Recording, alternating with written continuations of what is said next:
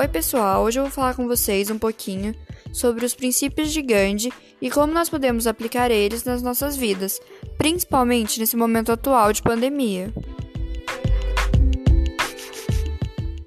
O pensamento filosófico de Gandhi sobrevive mesmo décadas após sua morte e é o Ahimsa, ou seja, não violência. Para Gandhi, opor violência à violência só aumenta o mal, e a partir desse pensamento ele nos presenteia com três lições. 1. A ter senso de humor para encarar as dificuldades da vida como desafios e viver mais leve com otimismo, e assim melhorar a qualidade de nossas vidas.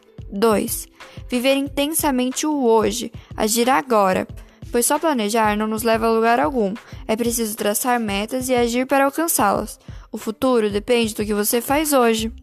E 3. Perdoar e entender o outro.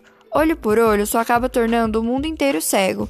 É preciso enxergar com o coração e perdoar, para assim acabar com o ciclo da maldade. Mas como aplicar essas lições ditas há 50 anos com o período instável e novo atual? Bem, é preciso perdoar quem é egoísta e se preocupa apenas consigo próprio, e estender a mão, perdoar e não atacar sendo egoísta também mas tentar mostrar a forma certa de ajudar os outros nesse momento tão difícil.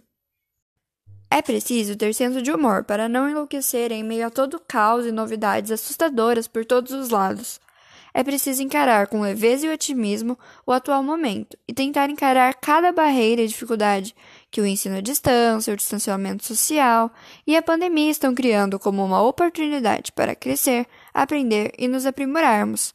Por fim, é preciso viver o agora, pois principalmente nesse momento em que não podemos nem sair de nossas casas, achamos que todos os nossos planos devem ser adiados e nossa vida deve entrar em pausa.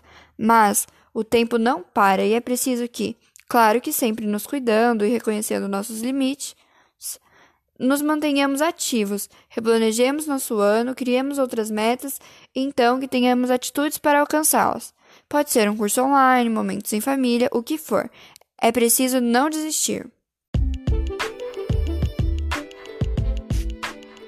Então é isso, pessoal. Eu encerro por aqui mais um podcast da quarentena com uma frase do próprio Mahatma Gandhi: Não existe um caminho para a paz. A paz é o caminho.